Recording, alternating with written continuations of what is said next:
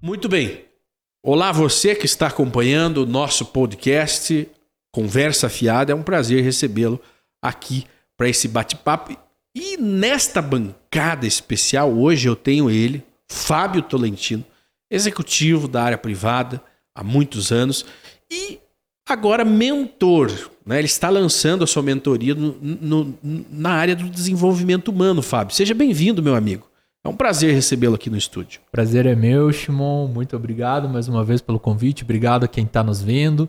Uma boa noite também a Neuza, que está aqui com a gente hoje. né? É um prazer sempre vir aqui trocar uma ideia contigo. Tá animado, Fábio? Você tá animado para falar de. Animado. Hoje nós vamos falar de relacionamento tóxico. Sim. Você tá animado para falar isso? E eu já pergunto, você já foi tóxico eu em algum já. relacionamento? Eu já, infelizmente já. Puta o importante vida. é reconhecer. Importante. É, é, você tem que conhecer, né? Você tem que é, reconhecer que, que, que, que, que, como diz no AA, né? Você tem que reconhecer que você já tirou de tudo daquele. Exatamente. Da bebida, né? Primeiro passo para mudança é sair da negação. Eu acho que quando a gente faz esse movimento de sair da negação, que a gente começa a ter esse olhar para dentro, né? a gente consegue é, caminhar para a mudança. Muito bem. E aqui comigo, ela, querida, lindíssima, já, já esteve em outros podcasts da Masal, mas é, é, eu fiz questão de trazê-la no nosso Conversa Fiada, porque ela tem uma história de vida, é, assim, de superação, né? Ela, nós tínhamos até que ter trazido suas fotos do antes e depois, mas acho que não ah, vai faltar é oportunidade, é né? Para mostrar a transformação. Neuza Despertar, que é, trabalha no, com o desenvolvimento também há mais de 15 anos, né, Neuza? E sexóloga, né? Ela traz aí dentro de todas as suas qualificações essa, eu acho, é, é, eu, eu acho uma das áreas mais interessantes a, a, essa área, né, de trabalhar esse desenvolvimento humano falando de sexo. Neuza, seja bem-vinda. Muito obrigada, obrigada pelo convite em estar aqui. Fico feliz em estar aqui e poder falar um pouco sobre isso. E quando, Shimon, você perguntou para o Fábio se ele já foi tóxico, eu também já fui. É, não somos os alecrins dourados que nunca fomos tóxicos, né? Eu também já fui, já passei por situações e pessoas tóxicas comigo, mas também já fui. E é isso aí, o reconhecimento. O primeiro passo para qualquer mudança é a gente reconhecer. Você, Shimon, já foi tóxico? Claro, acho que todo dia, né? todo dia você acaba sendo tóxico, porque eu acho que faz parte do, do, comportamento humano. A questão é você ter o equilíbrio, né? Até onde, até onde a, a tua a tua toxicidade ela, ela é aceitável. E outra, eu acho que a maioria de nós é, é nós somos tóxicos com a gente mesmo, né? Porque se você é com o outro, é porque você é com você. Eu acho que tá uh, podemos partir daí a nossa a nossa conversa, você, provavelmente você que está nos acompanhando já, já, já vivenciou isso. Você teve um, um chefe tóxico, ou você é um chefe tóxico, né? Ou um relacionamento tóxico, seja de amizade ou um relacionamento conjugal e por aí vai. Mas o fato é que as relações, em algum momento, elas se pegam é, vivendo isso no seu dia a dia, Fábio. Agora, como nós podemos definir um, uma relação tóxica? Seja num, num, relacionamento a dois, marido e mulher, namorado e namorada, ou entre amigos, ou com, no, no mundo corporativo. Como, uhum. como que nós identificamos isso, Fábio, na sua opinião? Geralmente uma relação tóxica, principalmente no ambiente corporativo, ela tem uma relação de poder, em que uma, uma pessoa geralmente está numa posição mais elevada que outra e usa dessa autoridade muitas vezes para oprimir, para fazer demandas que vão além da capacidade que o outro tem para entregar, uhum. para fazer chantagem. Então, geralmente isso acontece dentro das organizações assim. Então, por isso que se fala muito sobre liderança tóxica, né? E a, cada vez mais as pessoas e os líderes têm que estar atentos a esses comportamentos. E como que a gente sai de uma liderança? Como que a gente se conscientiza? investindo em autoconhecimento e inteligência emocional. Autoconhecimento é a base para que a gente possa é, não colocar, é, é, é, que a gente possa mudar esses comportamentos tóxicos no sentido de criar relações positivas com as pessoas. Eu sempre falo em criar pontes, não muros. Então, no ambiente corporativo, geralmente. E aí a gente tem N casos, né, de assédio, isso deriva para casos, né, até muito sérios, né, de assédio, casos, né, em que é, não só assédio sexual, mas o assédio moral mesmo, né, em uhum. que muitas vezes os chefes, chefes se colocam em posições de exigir, demandar e humilhar, né? Então a gente sempre tem que estar muito consciente para esse autoconhecimento e o porquê, né? E saber identificar essas relações. Ô Fábio, né? agora é o seguinte, você tocou num... Porque é muito fácil você é, identificar isso quando se trata de, um, de uma diferença de, de nível. Uhum. Né? Você pega o chefe e pega o coitadinho do funcionário, uhum. né? Você pega lá o, o, o, mais velho e o mais novinho. Então é, é fácil. Agora, e quando é, é, esse movimento tóxico está acontecendo entre iguais? Por uhum. Amigos, funcionários ali do mesmo setor, e tem aquele ali que ele apaga o fogo, a animação de qualquer um.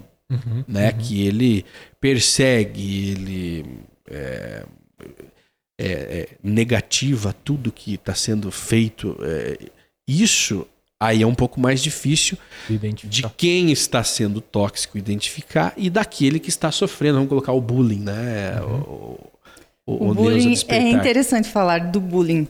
Até eu fiz uma palestra no ano passado numa escola e eu falei muito sobre isso. Ah, acontece das pessoas serem tóxicas, o autoconhecimento é fundamental para identificar sem clareza e sem saber como funciona o comportamento humano é difícil de identificar, mas assim, eu falo de um outro lado. O Fábio falou dos líderes tóxicos, você falou quando o nível hierárquico seja o mesmo, enfim, entre amigos. É, mas assim, a questão é. Pode ser até que o líder seja tóxico, que o amigo seja tóxico, mas a pergunta é: por que é que o que o outro faz te afeta tanto?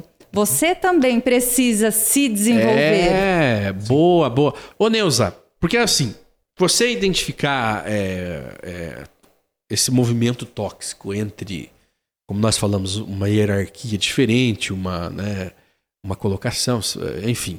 É, beleza, a gente até identifica. Mas o, essa toxicidade que eu gostaria de conversar com vocês dois é aquela toxicidade de, de aquela toxicidade de humano para humano. Sem rótulos. Sabe por que que acontece isso? Sem rotular o Fábio. Não é, tipo... Eu acho que... julgamento de valor. Porque nós temos que partir daí, uhum. né?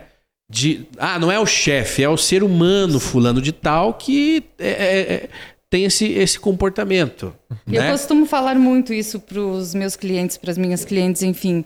Uh, as pessoas tóxicas, elas estão cheias de dor, muitas dores. Elas não são tóxicas geralmente por maldade, porque elas querem. Todo ser humano tem um monte de dor.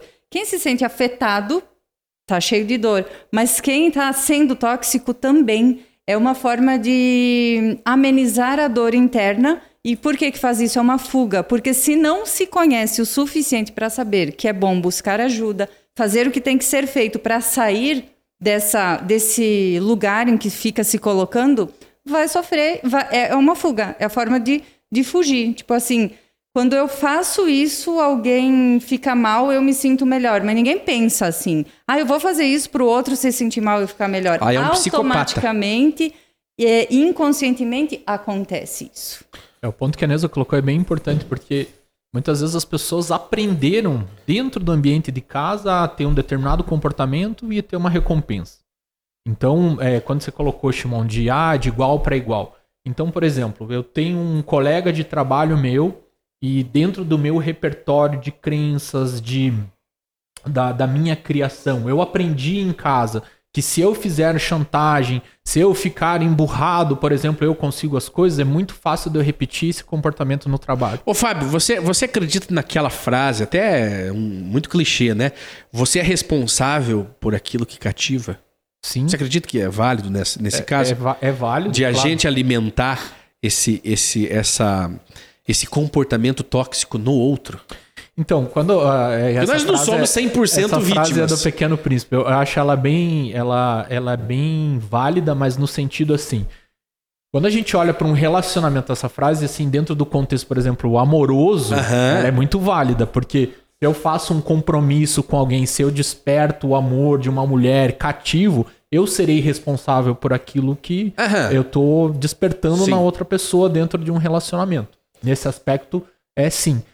Mas dentro do aspecto, vamos dizer, voltando pro trabalho, né? É, às vezes, como a Neuza falou, a pessoa que faz, tem um determinado comportamento tóxico, às vezes ela não tá nem consciente daquilo, ela não tem nem repertório, muitas vezes, emocional, de autoconhecimento, até para explicar o porquê que ela sente algumas dores, como a Neuza colocou Ela só é. às vezes um comportamento agressivo, né? A, toxi- a toxicidade ela tem muito a ver com comportamentos agressivos, comportamentos que vão prejudicar o outro. Então, às vezes a pessoa foi rejeitada na infância, teve todo um, um repertório de rejeição, agressão, e ela se comporta assim porque foi a forma como ela aprendeu.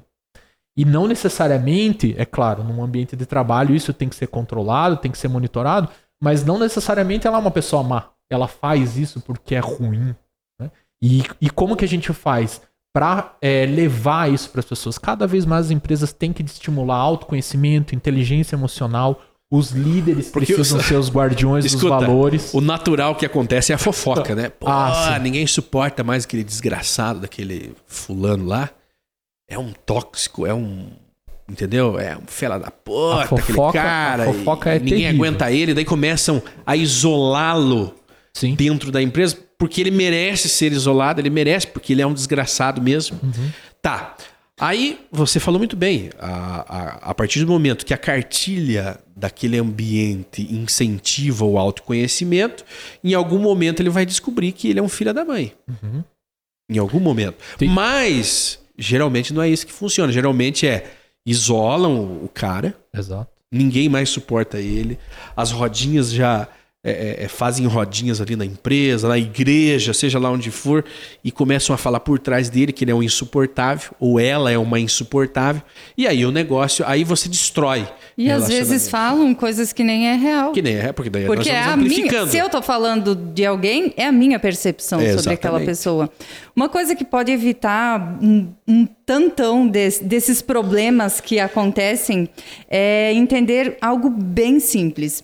Ah, não sei, talvez o Fábio até já tenha ouvido falar. O andar de cima e o andar de baixo do cérebro é uma metáfora que a gente utiliza muito, eu utilizo muito no meu trabalho e acredito assim que é interessante falar aqui ah, nesse podcast, já que estamos falando de relações. O que que acontece? O andar de baixo do cérebro, isso é uma metáfora, não quer dizer que é o andar de baixo e de cima, mas vamos dizer que, tenham, que a gente tem lá o andar de baixo, onde que é o nosso instinto de sobrevivência, o nosso instinto animal. O que que o, o nosso instinto de sobrevivência faz? Defende e, se- e ataca. Se alguém chegar sendo tóxico, atacando, a tendência é que o outro ser humano faça o quê? Se defenda. E aí que começam Ele vai se os defender atritos. atacando também. Né? Agora, se você começar a pensar um pouquinho com o andar de cima do cérebro, essa, essa dica para os líderes que estão ouvindo. Você começa, ao invés de chegar atacando, você chega conversando e questionando. Mas não é questionando naquele voz, naquele tom de voz de ataque. É questionando, perguntando: você agiu assim, daquela maneira, naquele momento, o que é que estava acontecendo com você? A outra pessoa, ela não vai se defender, ela vai responder, porque ela precisa pensar com o andar de cima do cérebro para conseguir dar uma resposta. E isso é uma dica super simples Ô, que Neuza. pode mudar tudo. É muito lindo isso que você falou, mas quantos anos você demorou para entender isso? Muitos Você anos. precisou ir atrás da informação. Precisa Porque ela não ir cai. atrás. Porque nós não é de berço. Não. Essa, esse desenvolvimento, esse nível de percepção, Não essa, é. essa sensibilidade. Ah, eu tenho que pensar Não com, os- é, com não o meu é. andar de cima e não de baixo.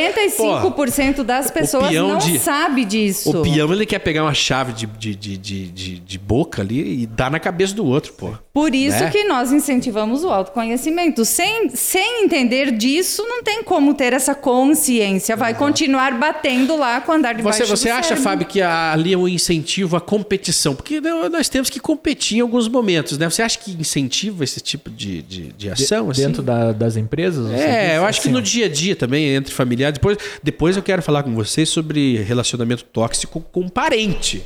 Tá. Eu quero falar. Eu, eu só, eu só quero voltar num, num. que a Neuza colocou andar de cima e andar de baixo, que eu achei excelente a metáfora que ela usou. É, que tem a ver realmente com o cérebro reptiliano, que é Aham. aquele em que a gente usava para ataque e fuga no tempo É, das cavernas, e o que ela tá falando nós do- usamos hoje do cérebro ainda. de cima é o córtex agora, né? O Aham. córtex é uma área mais nova do cérebro responsável pelas emoções. Uhum. Então o que a Neuza tá colocando é muito legal, assim, de uma forma né, é, figurada, mas que realmente as pessoas têm que começar a buscar o entendimento de como funciona o cérebro. né? Como funciona o nosso cérebro, como ele está projetado. E aí você me perguntou da competição. A questão da competição é não há mal em competir. O problema é quando essa competição ela extrapola níveis de ser saudável no sentido de começar a inferiorizar o outro. Ah, existe um problema muito assim é, que as pessoas às vezes não se atentam à questão da competição, que é a comparação que vem com a competição, É. porque você começa a medir o, a- o teu valor pela vida do outro quando você começa a competir demais. É importante usar referência assim, ah, eu vou me espelhar em alguém, eu vou colocar métricas na minha vida, mas não tome a vida do outro como referência para sua. Porque cada ser humano é um universo em si mesmo. Cada um teve uma história, um, um nível de instrução. é, e quando a gente começa a colocar o outro como métrica para nossa vida, isso acaba é, criando a própria toxicidade. Né? Você começa a se comparar, olhar para fora e não para dentro. E quando. por- por- por- Porque, por exemplo, é o seguinte: quando a pessoa ela acha que todo mundo é, a persegue, Paranoia. né? Tá no papel de vítima Tá muito de vítima. grande. Porque é a quando- dor dela. E que geralmente. papel de Na você falou infância. muito bem- você falou muito bem porque às vezes porque é o seguinte nós estamos eh, vivendo num mundo também que nós tam- estamos pisando em ovos Sim.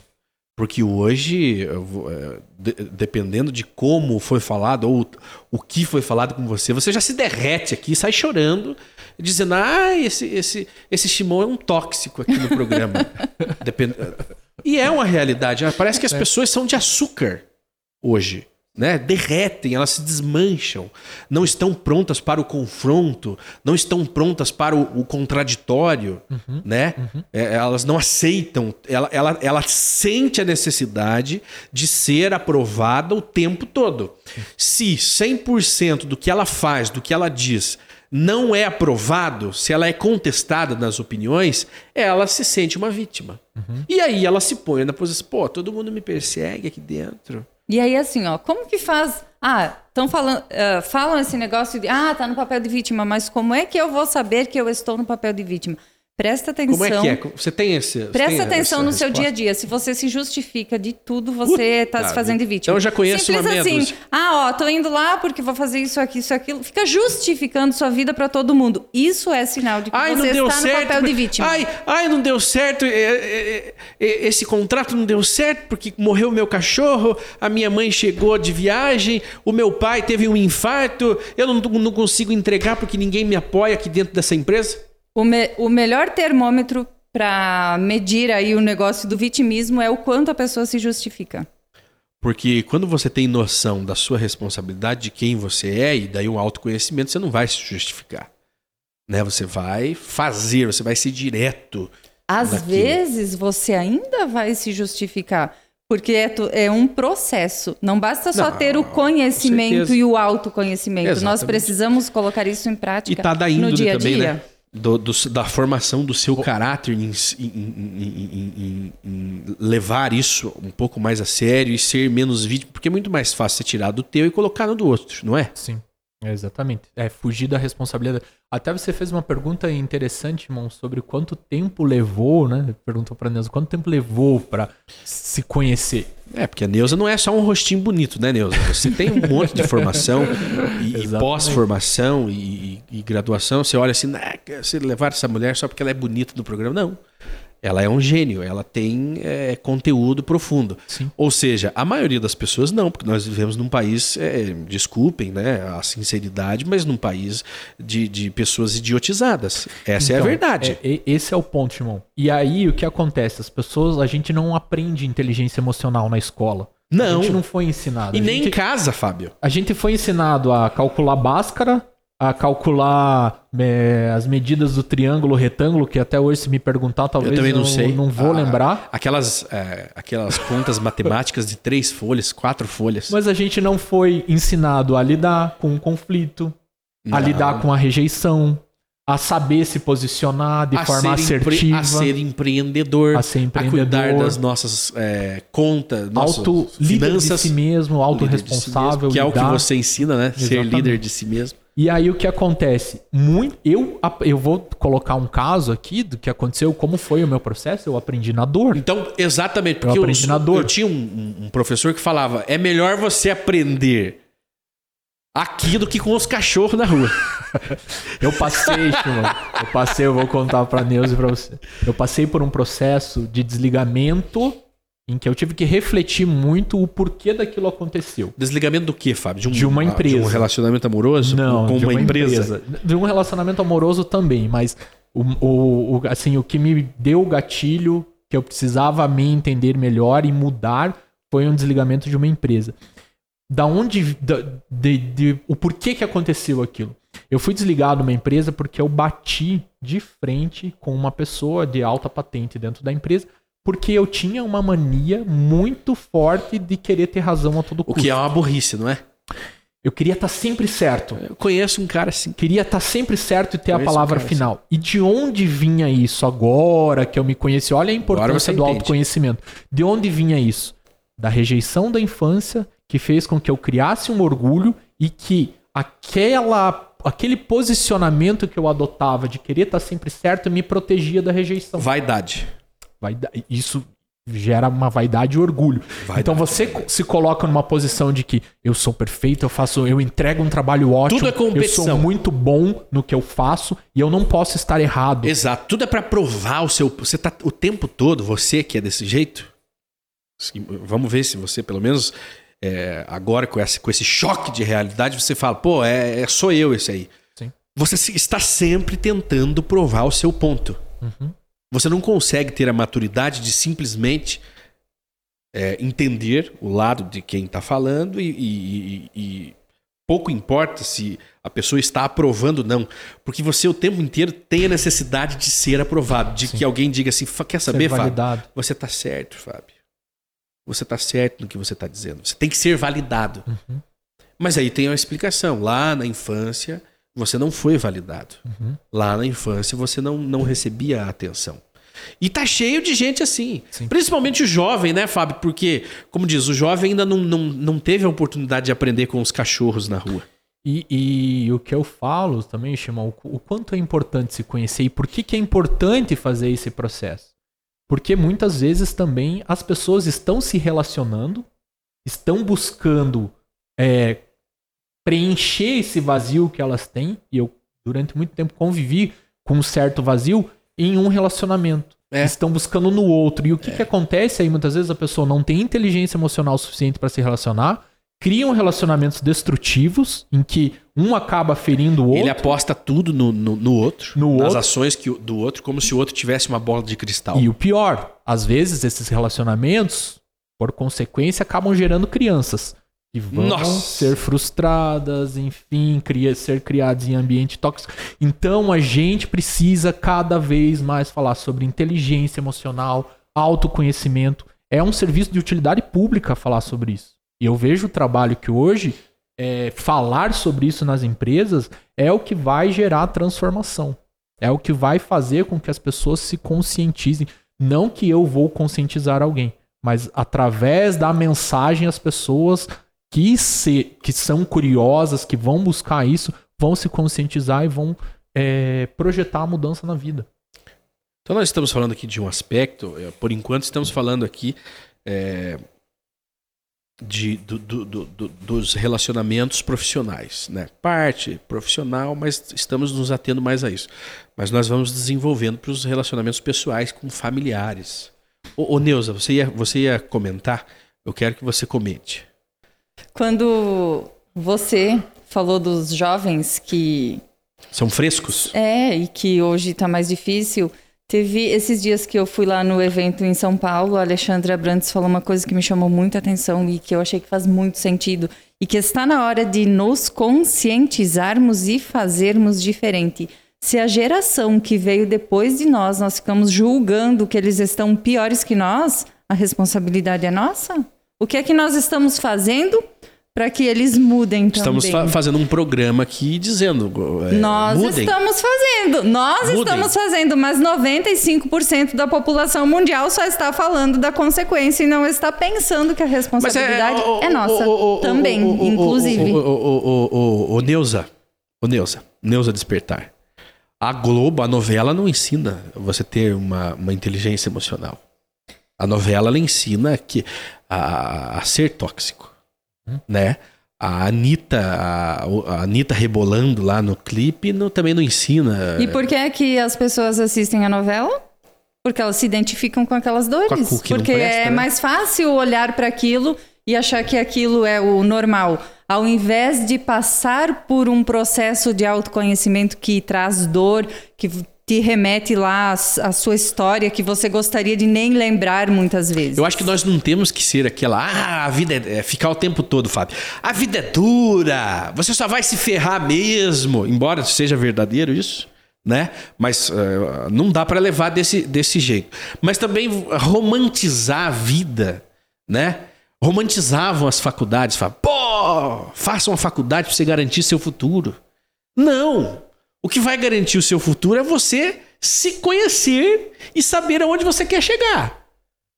Mas não basta mais você fazer isso pra. E a re- Mas essa realidade está mudando, as pessoas já estão começando a enxergar isso, né? Ah, poucos. Eu sou meio pessimista. Mas é aquela história, 5% da população mundial, 5% é pouco. É. O que eu vejo, gente, é viver é dor. A gente vem É ao dor, mundo né? num processo de dor, mas isso não Mas não significa contam que isso, Fábio. Sofrimento, porque através da inteligência emocional, de autoconhecimento, a gente pode superar esse sofrimento e conviver com essa dor e enfrentar essa dor. O problema, Shimon, quando você coloca não é só a novela, né, que, que induz as pessoas a acreditar em algo, numa fantasia da vida. Hoje as redes sociais acabam tendo esse papel. O Instagram, por exemplo, fútil, é né? uma rede social que, além de ter muita futilidade, é, tem um processo que, assim, até agora eu vejo que está sendo mais discutido, mas é meio colocado na surdina, que são os gatilhos de dopamina. Ô, ô, ô, ô, Fábio, a rede social é tóxica, porque é, o, o tóxico não é só o comportamento, um, um comportamento de uma pessoa. É o comportamento da massa também que Sim. é tóxico. Mas o que, que o Instagram, por exemplo, faz? O Instagram, se você ficar rolando tela o dia Você fica todo, louco. Você dispara gatilhos de É, dopamina e você fica viciado naquilo. E o que, que acontece com esse vício em, em cada vez mais tem se falado sobre esses gatilhos de dopamina é que as pessoas têm cada vez menos tolerância ao, es- ao esforço, porque estão viciados em prazeres de curto prazo. Porque assim, né, aquele, aqueles videozinhos de Reels lá, ó, as mulheres fazem assim e elas estão bonitas. Eu só passo a mão aqui no rosto assim, ó. Ela já ficou bonita, num estalar de dedos. É, exatamente. Já viu aquele Eles consideram o monta- processo por Aham. trás. Todo o cara processo. monta a casa dele, assim já tá aquela mansão linda, Por isso que nós temos que ser inteligentes o suficiente para ler as entrelinhas. Pra entender porque que aquilo ali, pô. É óbvio que aquilo ali é só uma montagem. E É, mas que a fique gente o só dia mostra todo. no Instagram aquilo Fique que o é dia bonito. todo. Você fica. Fique o dia todo vendo Sim. isso, o, o- o- a semana, o mês, o ano, e você é um idiota. Emburrecimento programado. Emburrecimento programado. Tem até um livro que fala sobre isso. A gente tá vivendo numa geração em que a mídia e as redes sociais estão nos emburrecendo. As corporações, as grandes corporações. Aí você fala, não, uma teoria da conspiração. Não, meu amigo. Não é teoria da conspiração. Quanto mais idiota, mais burro você for, Mais consome. mais, mais você vai consumir, mais você vai ser, é, é, é, como diz, manipulável. Agora comprem uma roupa amarela, agora comprem uma roupa azul. Agora um curtam os podcasts. Não, agora. Lembra a- as modinhas de infância, De Fábio? infância. Lembra as modinhas de infância? Agora tem que ter o bichinho virtual. Isso, agora é, é o taso. Agora é o ioiô. Agora é o boné virado pra trás. E por aí. E nós sempre fomos seguindo a manada. É, normal. pra ver que não é só guerra- agora também, né? Não é só agora, que hoje- agora a proporção é maior, a, a velocidade que as coisas andam são maiores. Porque a guerra hoje é pela mente das pessoas. É, verdade. Em busca do consumo. Pela mas, atenção, né? Então as empresas estão cada vez mais investindo em neuromarketing, em gatilhos de escassez, em mensagens que mexem com as emoções. Então, se a gente não preservar o nosso pensamento, trabalhar, ler, nos esforçar para que a nossa mente esteva- esteja ativa, né? E como a Neuza falou, ler nas entrelinhas o que está acontecendo, a gente vira escravo dessas coisas. né? A gente acaba se comportando como um autômato que não Cê- cê- raciocina. Fábio, eu não sei você, eu não sei você, eu não sei a Neus, não- você que tá nos acompanhando. Você já não saiu passando mal do Instagram? Falando assim, minha vida é uma merda? Não. Você nunca saiu? Eu fiz um jejum, É, tem- Shimon, tem- eu- de eu- quatro anos de Instagram. Pra eu. po- Porque o que tava acontecendo? Tava afetando o meu sono e a gente tava falando sobre a comparação. Tava afetando a minha forma de ver a vida. Achando que a minha vida era uma droga. É isso aí.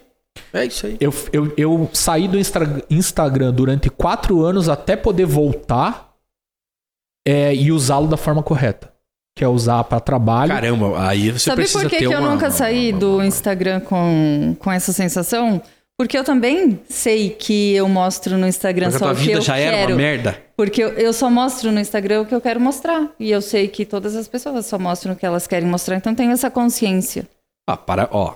É, é- é como diz, né? 95% não tem. Não, não tem? Não, 95% acha que, pô, a minha vida é uma vida de merda, porque só tem coisas perfeitas aqui, só tem mulher bonita, é, casal perfeito, né? Só tem Sim. casalzinho que se ama aqui, é, só tem gente rica aqui, só eu que não sou. né? Exatamente. Quer dizer, a ferramenta. comparação, né? E, e aí você se tornou. Porque ninguém é tóxico com você ali, embora a ferramenta seja. Ah, ali o resultado da ferramenta, ele gera sensações tóxicas. Uhum. Mas você se tornou tóxico com você mesmo quando você chegou à con- conclusão que, pô, a minha vida é uma merda, minha vida é uma, uma droga. Mas de repente a sua vida tá mesmo uma merda, tá uma droga e você não percebeu, você precisou dessa referência para perceber que você pode ter muito mais do que você tem se você levantar a bunda da cadeira e sair é, correr atrás do teu. Tem esse lado também. Mas a conclusão é, você olha a grama do vizinho mais verde do que a sua, natural, sempre vai ser mais verde do que a sua. Tá, mas a tua é tão ruim assim?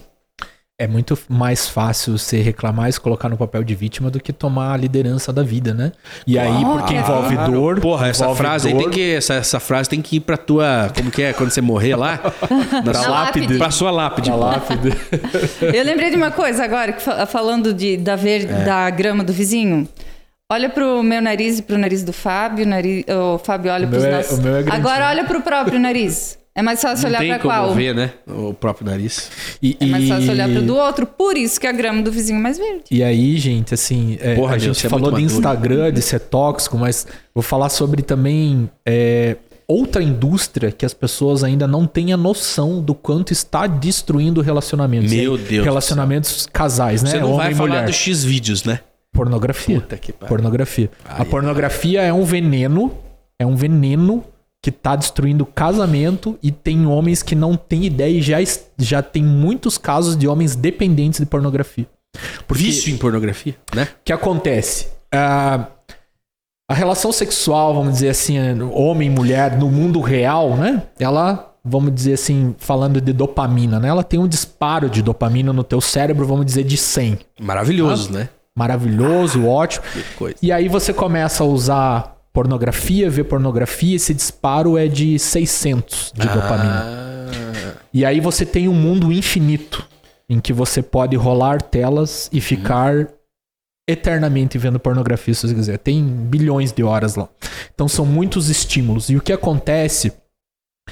Homens estão ficando viciados em pornografia e estão perdendo o prazer de ter uma relação sexual de verdade. Porque o cérebro ficou dessensibilizado ao prazer real. Não, e ali, na, ali é um Isso é muito cardápio, sério. né? Você escolhe a, a- se a mulher é morena, Isso- se isso é muito sério, gente. E assim- Magra, gorda e por aí vai. Eu tenho conheço, conheço pessoas que eh, tiveram começaram a agir como dependentes químicos mesmo, de ficar trancado dentro de um quarto, usando pornografia o dia inteiro e desmarcando não indo no, no trabalho, desmarcando Pra compromissos. ver pornografia. Pra ficar o dia inteiro Caramba. vendo pornografia. Então não é uma, uma Vicia, porque não é uma o coisa só de de, é gigantesco. não é uma coisa só de adolescente, de jovem, que você Não. pode falar, pô, é normal, ele é adolescente, tá descobrindo as Então, coisas, né? Todas essas armadilhas que a gente tem na sociedade, é preciso de muito autoconhecimento para você começar a desarmar essas armadilhas, não cair nessas é, indústrias de massa, não ser controlado por essas, por essas é, indústrias que têm um único objetivo que é lucro. Essas indústrias grandes da mídia, de- do alto consumo, o único é, objetivo que elas têm é dominar as pessoas para consumir. E elas conseguem isso porque as pessoas estão com um vazio gigantesco Exatamente. e não sabem do que é esse vazio. Elas querem se preencher. Exatamente. Pô, você falou tudo agora. É, é- é- é- Tudo se trata disso, né? De você E se olhar, se sentir. é lá da infância. Tudo Mas é isso difícil. E aí você pega pessoas que não têm resiliência, como você estava falando, não não conseguem tem. né, o enfrentamento, É, é. porque tudo tem que ser gostoso, e aí num primeiro confronto, numa primeira dificuldade, ou recorre pra comida, ou recorre pra pornografia, ou recorre pra droga, enfim. E aí a gente tem esse caos, né, de pessoas ansiosas, pessoas deprimidas, pessoas dependentes químicas. Porque a TV vende uma vida. A TV, antigamente a TV, né? É, vendia uma vida perfeita. Sim. O que é ter uma vida perfeita? Você assistiu uma, uma novela, por exemplo, estou usando a novela, um filme era aquele que era bem sucedido, que tinha uma família bonita, vamos colocar assim, uma mulher bonita, os filhos perfeitinhos, né, uma casa, uma mansão. Novela da Globo, aquela, aquela família que, que amanhecia com, aquele café da manhã. Nunca Comercial tive um café da, da, da manhã daquele, pô, da novela. Aí já Mas é o começava a comparação. Exatamente. Aí você ia na tua, lá na novela, aquele café com sucos, muitos pães, né? Eu só falo isso porque eu sou gordinho, então o que me chama a atenção é aquilo. Mas aquela perfeição que você olhava na mesa deles e na tua, não era isso. É... Não era aquilo. E, isso e hoje é, é, a internet. isso né? é tóxico. Isso é tóxico. isso é tóxico. Isso Você torna ficar nosso dia vivendo aquela vida de fantasia, Exatamente. projetando e se comparando. Eu não tenho isso. E o que, que essa comparação muitas vezes faz? Essa comparação, a pessoa fica ali é, viciada naquilo, olhando para aquela sombra que tá na parede e esquece de cuidar da própria vida. Esquece de tomar ação. Poxa, tá ruim? O que, que eu vou fazer para melhorar? Qual que é a minha responsabilidade em mudar a minha vida? E aí fica lá, olhando para aquela sombra que eu gosto de sempre falar que é como a Matrix ou o mito da caverna É, de Platão, é, é. que é a sombra na parede projetada e não toma atitude para resolver os próprios problemas. E tem coisas que os adultos, os pais, fazem com os filhos. Eu também sou tóxica com os meus filhos, não tenho dúvida disso, mas me lembrei de um, de um outro episódio aí. No Natal, pertinho do Natal lá, eu, meu marido foi de Papai Noel, eu fui de Mamãe Noel uma noite na praça. E tinha crianças que chegavam e não queriam fazer foto com Papai Noel. E eu ficava me segurando para não falar para os pais, por favor, se ela não quer fazer foto, deixa ela, porque assim, você vai fazer foto, senão o Papai Noel não vai trazer presente para você. Isso é tóxico. É tá colocando uma condição, em primeiro lugar, você tá mentindo que existe Papai Noel porque nem existe. E depois você obriga a criança a ir lá com medo. Isso, isso fica registrado na criança. Lá na vida adulta, ela vai ter que resolver essa situação. Se ela buscar isso, senão não vai resolver. É porque é, nós pais, agora a gente fala, né? Nós fomos obrigados a fazer muita coisa. Exatamente. E aí a gente faz o quê? Repete. Tem um videozinho bem legal de assistir no YouTube que chama A Vida Maria, que, vai que mostra isso. É um desenho animado, mas que mostra muito o quanto que a gente vai repetindo, até que alguém se dê conta que pode fazer diferente e começa a fazer diferente. Agora pergunta se é possível existir um relacionamento tóxico entre marido e mulher? Isso aí a gente tá careca de saber. Sim. né? É o que mais acontece você sair de um relacionamento tóxico, onde aquele que é o tóxico, o, o malvadão, ele consegue fazer com que a vítima é, é, é, se anule totalmente ao ponto dela não reconhecer nem mais a sua própria a sua existência, né? Pô, quem sou eu? Será que eu serei capaz de existir sem essa pessoa? Né? Existe esse, esse, esse nível de relacionamento que destrói a personalidade da outra pessoa totalmente, que ela vai demorar anos para confiar em alguém, para confiar nela mesma. Existe. Agora, e- existe isso entre pais e filhos também. Sim, sim, existem é, relações extremamente de dependência, né? de em que a mãe ou o pai, né, se coloca numa posição ou talvez até mesmo de super protetor, Exato. Sem, de, sem. né, ah, não saia de casa, você vai ficar aqui, aqui é melhor e vai é, castrando o filho, né? Vai, não Vai- preparando para a vida. É, vai, como diz, vai vai, dominando. vai, é, quando a gente é, coloca o ferro quente naquilo ali, você vai. É, Marcando o gado. ai, como- é, não é bem isso, você puxa vida, agora me, me, me, me fugiu da minha, da minha cabeça essa palavra, você vai cauterizando. Cauterizando. Você vai cauterizando as iniciativas, você vai cauterizando ah, ah, comportamentos a ponto de você anular totalmente. Porque tem como você fazer uma lavagem cerebral na pessoa. Sim. Você já assistiu o precisa nem filme ser um especialista. mas- Psicose, Shimon? Puxa, eu não É, é um lembro, filme antigo de assisti. terror. Antigo, é. antigo. isso. Basicamente é a mãe da, do personagem principal que ela ele escuta a voz dela é, e ele se torna um assassino, enfim. É, esse filme é do Hitchcock.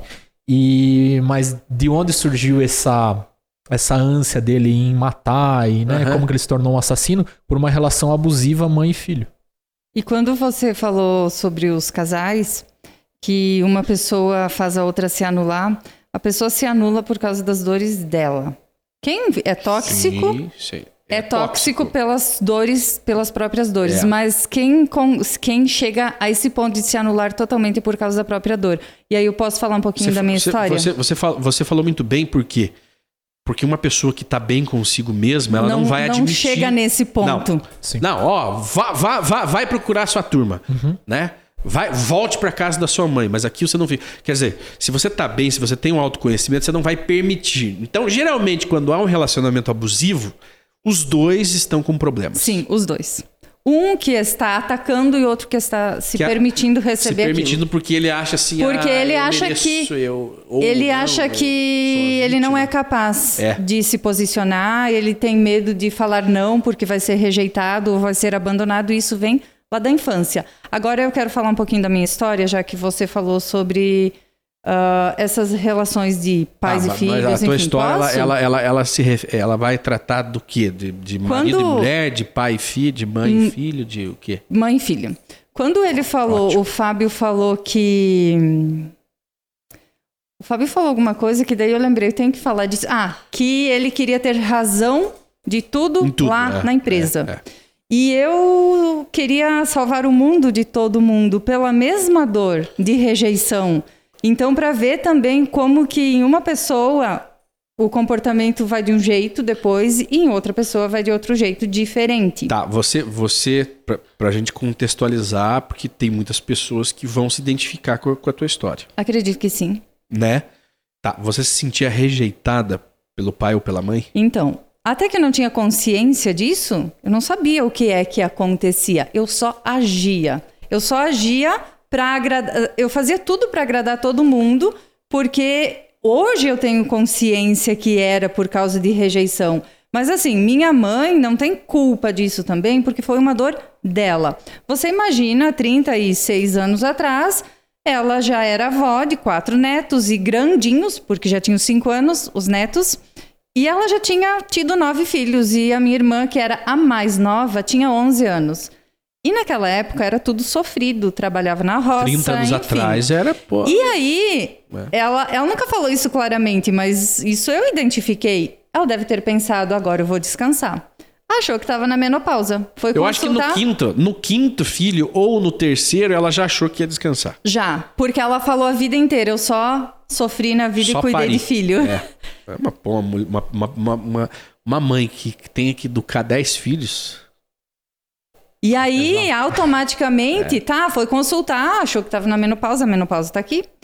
Tava Você é grávida. meno- prazer, Eu sou a menopausa da minha mãe.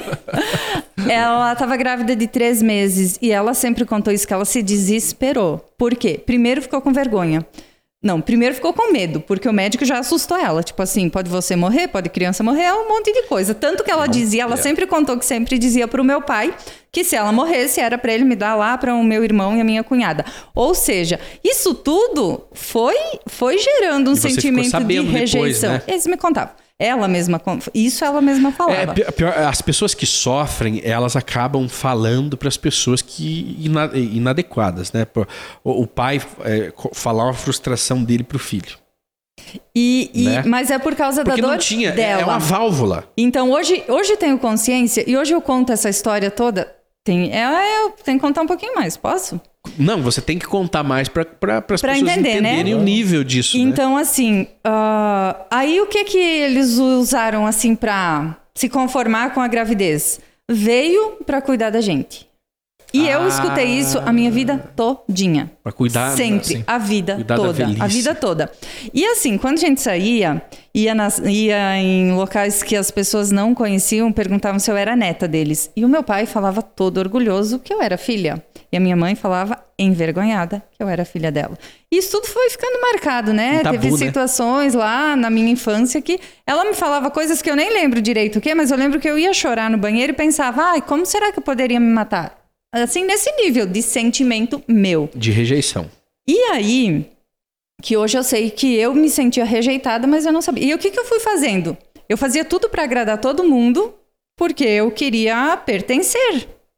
E aí, quando o meu pai, quando eu fiz, quando eu tinha 14 anos, o meu pai faleceu. E era assim a minha, E a ele minha era. base. Ele protegia você ali no, no- no É. caso. E nem sei se protegia, mas ele me incentivava muito, sabe?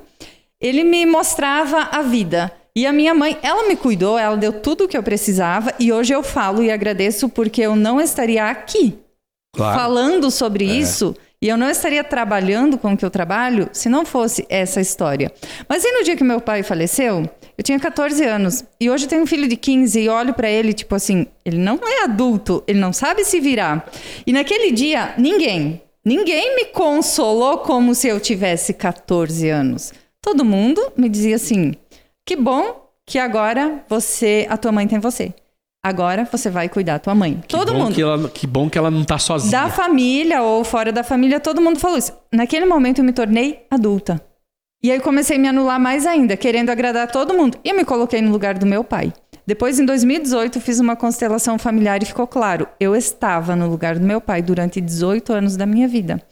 E nesse dia, além das pessoas me falarem isso, e eu já vinha a vida toda acreditando que eu nasci para cuidar dos pais, a minha mãe falou bem assim, no dia do velório: Eu nunca vou morar sozinha. Você vai ter que morar comigo, mesmo se você casar.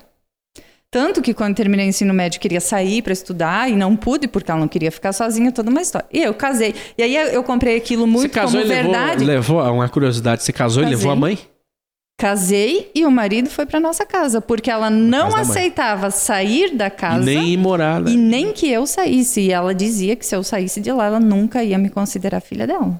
Puta vida, aí é. E ela nunca mais ia me considerar filha. E aí, do, aí assim, no início, eu, eu tinha uma expectativa de como seria. Eu tinha expectativa de cuidar dela. Mas as coisas não são assim. Não, porque geralmente as pessoas já mais de idade não aceitam. Não. E assim, as dores dela, ela começou a ver, por exemplo, eu saía de casa, fazia o que eu queria. Ela não teve eh, essa vida, ela só ficou cuidando dos filhos. E, e ela começou a, Tudo que eu fazia, ela queria explicação. E começou a ser muito tóxico.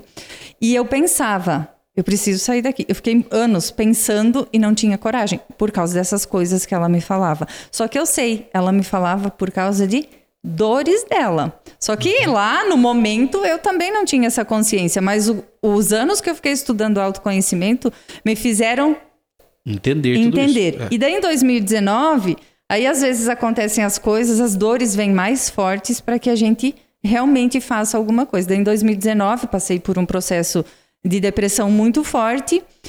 Apareceram pessoas na minha vida, eu consegui entender muito mais coisas, porque aí todo aquele todo aqueles, todos aqueles processos de autoconhecimento que eu passei anos, e eu gosto de deixar isso bem claro, porque não foi assim que eu virei a chave num dia, foram anos. Aí eu tive coragem de. Aí a situação foi cada vez ficando pior. E, e- mas eu sempre pensava Piorou assim, do que tava? Piorou! Aí eu pensava assim, eu preciso ter coragem pra sair, porque eu preciso viver a minha vida e vai ser melhor pra mim Tá. e pra ela. Qual foi o ponto? Agora eu fiquei curioso aí Pode perguntar. Qual foi o ponto que você falou, não dá mais, preciso É, A gota d'água. a gota d'água que você falou, meu Deus do céu. preciso- Quando eu não conseguia mais ser mãe dos meus filhos, quer dizer que quando eu percebi que eu não conseguia ser mãe dos Mas meus por quê? filhos, porque ela dizia que eles tinham que obedecer ela, que eu não sabia de nada, que quem Ah, mandava lá era ela. autoridade. Tirou a autoridade. Aí eu percebi isso, mas mesmo assim eu fiquei anos ainda com medo. E o medo vinha do que, não sei, de ser rejeitada. Ou melhor, eu sei, o medo já vou falar. Que vai. Que é, que é um pouco mais profundo ainda. Mas assim, aí. Não dava mais. Daí, daí todo mundo já estava estressado. Os filhos, meu marido, eu. E aí eu comecei a perceber que não estava mais legal para ninguém. E eu comecei também a me colocar no lugar dela e pensar: mas se eu tivesse 80 e poucos anos e tivesse alguém também dentro da minha casa fazendo tudo o que quer e Me desobedecer. é, eu também talvez não ia gostar. Aí eu pensei, mas a única solução é sair. Isso aí. Só que foi muito difícil tomar essa decisão. E porque eu tinha medo de que eu, eu se- sempre o meu maior medo era assim, se eu sair, minha mãe não vai mais viver por muito tempo. É porque você também não acreditava né, nela, né? E ela falava muito isso. Eu, eu tinha medo de sair de lá e que ela nunca mais ia me considerar filha. Eu tinha esse medo, muito. Até que as coisas foram acontecendo e a gente decidiu sair. Só que não encontrava casa para alugar, enfim, foi todo um processo. E no dia que a gente saiu, foi assim, que meio que repentino. Nós estávamos decididas a sair, mas a gente não tinha falado isso ainda claramente para ela. Aí aconteceu lá um atrito e vamos sair. Quer saber? Foi vamos assim. aproveitar e agora vamos E, tirar a- a- é, o, o curativo E da filha. 12 dias depois, ela ficou cheia de linfonodos aqui. E um ano depois ela faleceu. Só que hoje eu tenho consciência que ela escolheu não viver. Tipo assim, eu não quero ficar sozinha inconscientemente. Uhum, então eu, eu prefiro não viver. Mas essa é uma história que eu poderia ter me sentido vítima a vida toda. Ou eu poderia honrar e respeitar a história da minha mãe, porque eu entendi. Ela, só, ela fez tudo isso não por maldade dela. Ela fez tudo isso por causa da dor dela. Porque ela não gostava de falar do passado e nem da mãe dela. Então vai saber como que foi a história. Eu nem conheci minha avó. E então eu vejo assim que tudo tem um propósito na nossa vida. E se eu estou aqui hoje falando disso, e se as coisas aconteceram do jeito que aconteceram, foi assim, foi por causa disso. Eu- e não faz muito tempo que eu tive essa percepção. Foi um dia numa conversa simples com um amigo que ele me falou: Eu sei que você gosta. Um amigo não, eu nem conheci ele pessoalmente, nem conheço até hoje. E a gente tava conversando sobre falar inglês. E ele disse: Eu sei que você gosta de desafio. Aí eu disse assim: Como é que você sabe que eu gosto de desafio? Ele disse: Porque a gente percebe. Aí quando ele falou isso, eu disse: É verdade. Porque tudo o que fez eu. Todos os momentos em que eu saí do padrão é porque eu me senti desafiada. E quem mais me desafiou a vida todinha foi a minha mãe.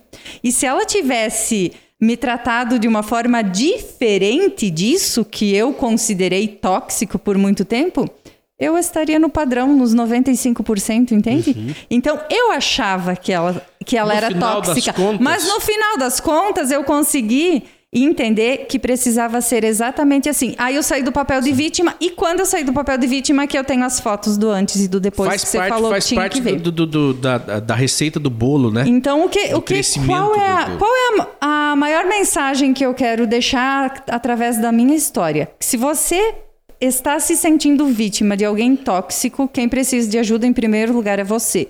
Porque tudo tem solução e se você deixa isso te afetar, é porque você está, de alguma forma, alimentando isso em você. Você que tem a dor maior. Busca ajuda, porque nós queremos que os outros busquem ajuda e a gente O- esquece o- de buscar o- a nossa própria o ajuda. Neuza Fábio, às vezes é, um, é, às vezes é covardia, né? Nossa. Porque você falando aí, eu, eu já, eu já remeto essa tua história para um, um casal que, que acabou ali o relacionamento. Nada é para sempre. Uhum. Porque para sempre é muito tempo. E acabou o relacionamento e eles insistem em continuar aquilo porque não tem coragem de dizer um pro outro. Muitos Ó, eu casais vou pro meu lado, assim. você vai pro teu lado. Ou é, geralmente o casal ele fica esperando o conflito, a briga, Uhum. Pra entender. A briga chegar ao extremo, né? A- ao ponto de um odiar o outro para entender que eles não, não, não podem mais caminhar juntos. Sendo que, de repente, isso poderia ter acontecido muito antes. Seria muito mais leve se todas as pessoas passassem por processos de autoconhecimento, porque aí vai tendo clareza. Essa história toda que eu conto desse jeito que eu conto, eu não contava desse jeito, eu contava totalmente Você diferente. de maturidade para Eu era vítima, eu me sentia vítima, eu me sentia a coitadinha. E a minha mãe era a vilã da história. Hoje eu agradeço, honro tudo isso que ela fez, porque eu só sou assim porque ela fez tudo isso. E ela nunca fez nada por maldade. Mas eu tem uma coisa isso muito seguinte, bem. hoje você vê isso, mas para você ser uma pessoa, é, uma para você viver a tua vida, não necessariamente você tem que passar por tudo isso. Você pensar assim, hoje isso fez bem para você, mas eu lá no momento, pensaria isso antes. É, no o- momento dói, dói lá no muito. momento, você, se você tá passando por isso hoje, não é normal. Eu, eu acho Não é normal. Não, não é. Ah, eu, eu- isso vai isso vai ser bom pro meu crescimento e desenvolvimento. Não. Não, existem não outras pensa. formas. no processo é difícil. E, e a história que a Neuza está colocando é muito interessante, porque tem muita gente que tem dores provocadas pelos pais e acabam querendo salvar os pais. Sim. E a gente não tá aqui para salvar os nossos A pais. gente se coloca no lugar que não é nosso, É, né? A gente não tá aqui para ser herói. E aí a- eu Deus, gosto ai, sempre ai, de ai. usar a expressão, né? Máscara de oxigênio primeiro na gente. É óbvio, eu não tô aqui é, falando que você tem que dar as costas pra família, ou tem que rejeitar a família. Mas a gente não pode se colocar no papel de salvador da nossa família e querer fazer tudo pra salvar. Porque a melhor forma de honrar a história dos nossos pais é a gente dar certo na vida e se libertar. É seguir. Exatamente, É exatamente. continuar a existência. E foi isso que eu quis fazer minha vida toda, salvar. Mas você e não aí eu coragem. e aí fazer, não, eu quis salvar minha mãe, senão eu tinha saído Ah, da tá, casa tá, dela tá, tá. muito antes. Sim, sim, sim. Ou seja, em todos esses anos eu também fui tóxica, porque eu tava num papel que nem era meu, Exatamente. cuidar da minha mãe, porque eles precisam de cuidado quando precisa, mas todos esses anos que eu fiquei não era necessário. Só que de um lado ela tinha tanta insegurança que ela falava: "Eu não quero ficar sozinha, você tem que ficar aqui". E de outro lado eu queria salvar a vida dela e não conseguia sair. Então, do mesmo jeito que se ela foi tóxica comigo, eu fui tóxica com ela. Mesma coisa. Eu acho também interessante quando a gente fala sobre esse trabalho de autoconhecimento também, é, que também a Neuza faz, é, quando a gente pensa em o porquê que a gente faz isso, ter sempre consciente de que é um trabalho que eu, no meu caso, por exemplo, é um trabalho que eu faço para colocar muita coisa para fora. E que se eu puder inspirar pessoas e dividir casos em que possa encurtar o caminho para as pessoas no autoconhecimento, ótimo. Mas não é um trabalho que eu faço para salvar ninguém. Porque cada um tem que ter o mérito da própria jornada. É, querer tirar o mérito da pessoa pela própria construção é querer colonizar a mente do Não, outro. e, e você alimentar o seu ego, né? Eu salvei Exatamente. tantas almas. Exatamente. É, acontece isso É a muito. síndrome do herói, né? É, acontece muito isso. é, Às vezes no meio evangélico eu vejo, eu, eu já trouxe mais de 200 almas para Jesus. Porra, você tá contando, meu. Você, É, tá exatamente. competindo com quem? Com quem? Qual que, que métrica é essa? Que necessidade de métrica é essa? É, exato. Então, porque eu acho que cada. Por exemplo, a- a- a- o fato de você abrir a boca e falar coisas que prestem, porque é raro hoje em dia, você já está cumprindo seu papel, inclusive de cidadão, Sim. Sim. né? Agora, você é, alimentar o seu ego, porque daí você começa a ser tóxico. Uhum. Quando você força, Neuza, você tem que mudar esse teu Isso, jeito. Pare de exato. ser coitadinha, Neuza. Pô, eu tô sendo um xarope Uhum. né? Não seja coitado. Primeira coisa é o seguinte: é a gente entender que as pessoas são é, têm as suas fraquezas, têm as suas dificuldades, né? Porque é, é, é, é- porque às vezes a gente que está trabalhando com alto desempenho, a, a, a, a gente exige demais das pessoas e acaba sendo tóxico, Uhum. né? Pô, você tá assim, ah, eu tô desanimado hoje. Não, mas é, é, você não pode estar desanimado. Tá desanimado por quê? Tá desanimado porque você não tem motivo pra estar desanimado, pode ser verdade, né? Mas é, você tá sendo tóxico naquele momento. E esse é um grande equívoco que foi ensinado, sei lá, desde quando que começaram a ensinar que ser forte. Hoje as pessoas já estão, quem se permite entender, já está mudando um pouco isso. Mas, assim, ai, ser forte é nunca chorar, é sempre estar feliz. É impossível. É impossível. É impossível. Tem que sentir o que está sentindo, que daí vai passar. Não, tem esses palestrantes aí, eu, eu, é, eu não critico, mas eu critico sim, mas é. é, é, é- é- é- é- tudo é perfeito, meu. É, mas aí. Você tem que. Ô, ô, Fábio, o fato de você, se, tipo assim. É, você tem que pensar positivo. É impossível você, o tempo inteiro, Não tem como. pensar positivo. A- a Vai ter gente- um dia A gente que você... vive num mundo de carne e osso, Shimon. Que a gente sente dor física. É impossível não você não acordar triste um dia, as emoções flutuam. É, é por mais que eu tenha, por exemplo, ah, eu me conheço muito mais do que há cinco anos atrás. Eu tenho os meus processos de introspecção, de tristeza. Altos e baixos, né? Agora, o que eu não faço é ficar chafurdando naquela tristeza sem saber por que, que ela tá ocorrendo. Eu entendo os gatilhos e eu não recorro a fugas como eu fiz. Como, por exemplo, o que, que eu buscava? Comida. Eu engordei 40 quilos, né? Eu tive que passar por um processo também de, de emagrecimento. Eu tive é, coma, vários comas alcoólicos e assim, eu não bebo mais porque o álcool era uma forma de, de anestesiar a minha mente. Então hoje eu sei, quando eu tô triste, ah, da onde veio esse gatilho? Por que que aconteceu? E aí eu aprendo a lidar melhor com isso. Mas é inevitável ficar triste, não existe, não vou mais ficar triste, agora tudo é colorido. Pô, aqui no meio desse pessoal só tem gente alegre, porque há, há- há uma forçação de barra também com esse é, trabalho de alto desempenho, da, da pessoa sempre estar pra cima, porque ele é, o- ele, ele é obrigado. Eu não posso estar triste. Eu não posso ficar triste. Você pode, sim, você pode é, chorar um pouco. Geralmente, que quando as pessoas vão no velório, o que, que elas falam pro, pra pessoa que tá lá, ah, pro familiar? Tenha força. Tem a força Tenha é o baralho. Nada. Sente o que está sentindo agora. É, porque... Fique enlutado, chore aí. Exatamente, porque não é o momento de ter força, é o momento de chorar tudo que tem que chorar. Porque aí vai passar mais rápido. É que não fazer isso é meio que demonizar a emoção. Ah, eu não Exatamente. posso sentir. É, Só que muitas pessoas sentem, é, fazem querem isso, ficar né? só no mundo do positivo, né? A gente vive nesses Ô, polos porque positivos e é, negativos. exa- eu, porque eu, eu comecei falando é, isso no programa que as- é, nós temos que ter um equilíbrio porque nós somos tóxicos conosco e faz parte de nós sermos um- amargos em algum- alguns momentos das nossas vidas, Uhum. né? Pô, hoje eu não tô afim de sorrir, não tô afim. Hoje eu tô, eu tô- hoje eu tô negativo. E daí, o que, que tem de errado nisso? Mas vai, aí, vixe, Shimon, vai Ah, sentir. não vai, ó, ah, ó, hoje pra mim não vai dar certo esse nosso projeto. Ok, mas não significa que amanhã Mas Eu- é, agora, você tem que ter um equilíbrio. Você vem que uma ter- questão daí do como você se posiciona. É muito diferente você, por exemplo, ó, vamos pegar aqui, ó, perdi o emprego. Chegar em casa e tá com a minha esposa, eu não tenho esposa, mas hipoteticamente, né? Chegar em casa com a minha esposa, porra, que Você é né, solteirão, ele- Fábio? Você é solteirão, Fábio? Sou solteiro. Qual que é o... o- o- pra onde que Vamos lá, manda deixa- currículo? Senão eu vou perder a linha de raciocínio. você chegar em casa. Você chegar em casa e descontar na pessoa que tá ao teu lado. Pô, meu chefe, que droga, fui demitido, né? É, agora tá tudo errado. Você chegar pra, tua esposa? Porra, agora o que, que vai ser da vida? Colocar o peso dessa responsabilidade nela.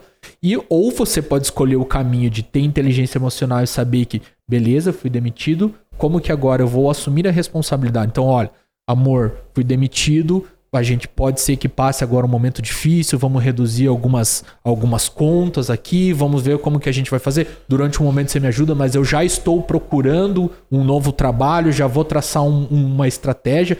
Você não está deixando de sentir a dor e não está deixando de estar triste pelo que aconteceu. Mas, tá- tá- tá- você está tomando uma atitude proativa, Racional. racional de agir com aquele sentimento, é, é. de lidar com aquilo Você falou- sem descontar no outro. É, você falou muito bem de você ter o autocontrole agora, Sim. né? De, de lidar com algo negativo, mas sem é, é, escapar, Exatamente. né? É, essa É energia agilidade ruim. no- no- emocional. Não é Exato. deixar de sentir. É. Você vai sentir, mas você vai amortecer o baque e você não vai descontar Você vai no colocar outro. cercas, né? Sim. Cercas, Mas assim, é, é bom, Mas tem o outro lado é também. bom deixar bem claro Quando você quem... tá na merda e você vai levar pro seu cônjuge ou parente e ele te deixa pior do que você estava. Ah, sim.